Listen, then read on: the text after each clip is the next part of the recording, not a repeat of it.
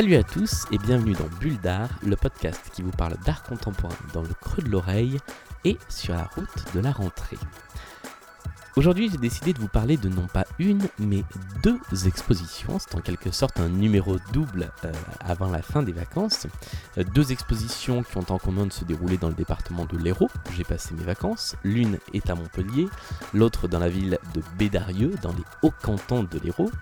Euh, et ce sont deux expositions qui ont en commun euh, d'être organisées euh, par ou avec le FRAC Languedoc-Roussillon, pardon, le FRAC Occitanie-Montpellier, ex-FRAC Languedoc-Roussillon, donc le Fonds régional d'art contemporain, euh, il sera peut-être de bonne loi qu'on parle des fonds régionaux d'art contemporain dans une prochaine bulle d'art, euh, parce que euh, c'est un élément essentiel du paysage de l'art contemporain en France et ils sont souvent trop mal considérés.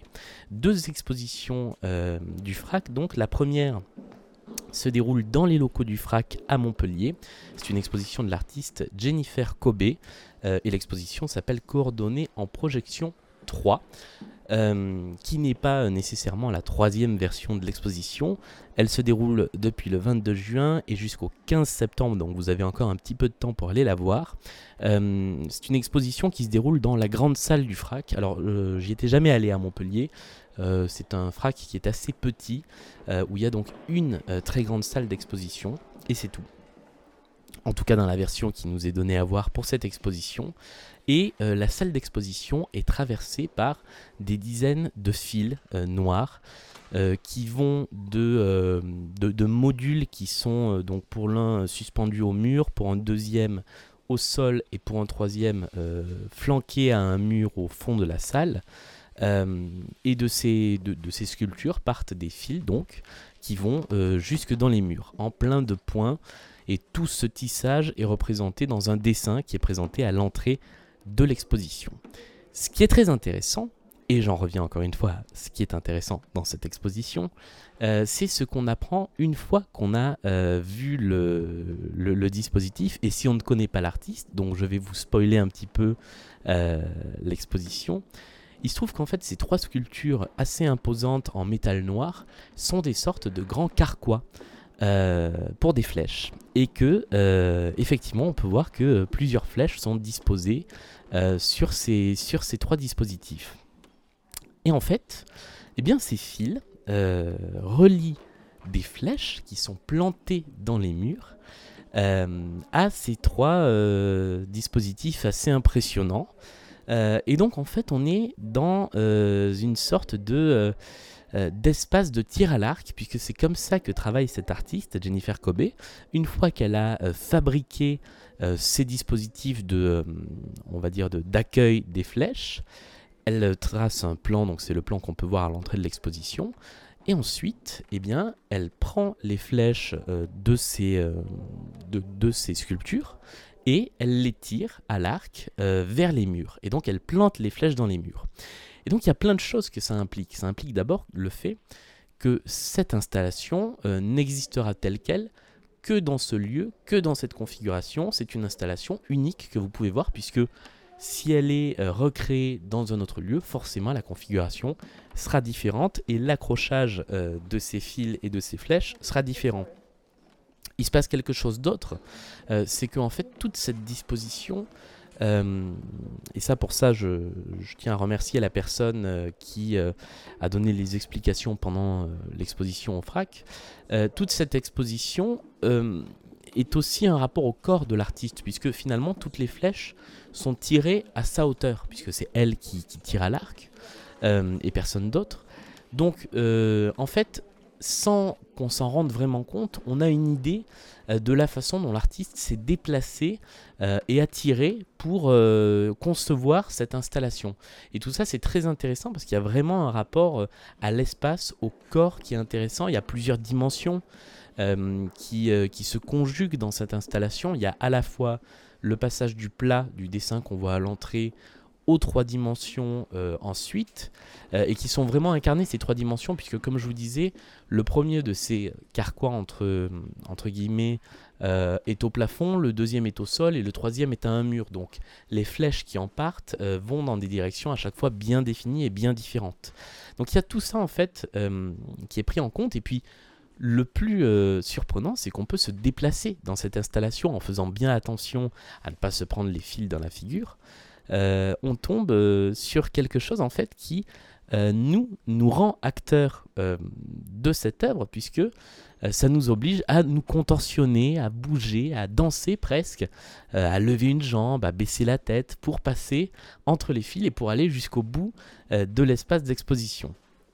Et donc tout ça cumulé à la fois et plein d'autres petites choses. Euh, le côté à la fois euh, très féminin du tissage euh, de ces fils et le côté très masculin du tir à l'arc qui sont conjugués dans une même œuvre, dans une même installation.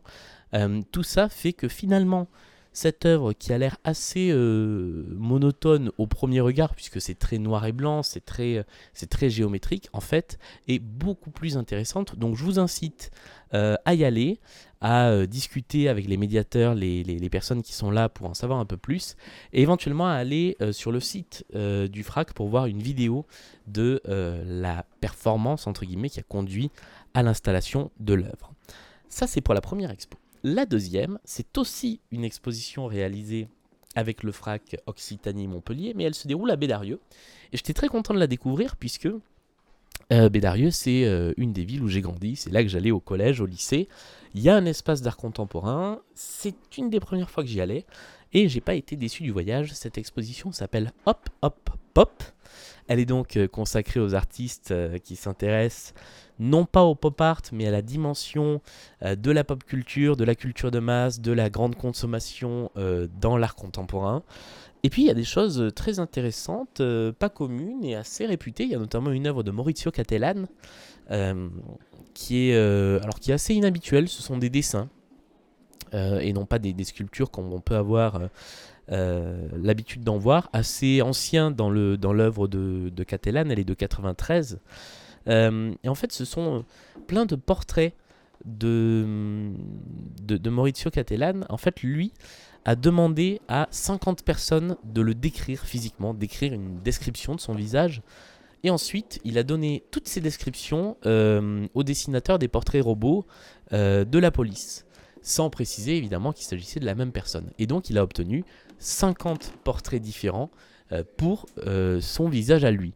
Euh, ce qui est pour lui une manière de, euh, de, de parler de la difficulté qu'on peut avoir à décrire précisément une personne, puisque en fait, personne ne va faire la même description euh, d'un visage que l'autre. Voilà, on peut avoir 50 descriptions différentes pour un même visage, et donc 50 portraits qui, en ressortent. Ça me rappelle une, exposition que j'avais eu l'occasion de voir à Nîmes, euh, le nom de l'artiste, c'était Stéphanie Solinas. J'ai oublié, et c'est terrible, le nom euh, de la de l'exposition.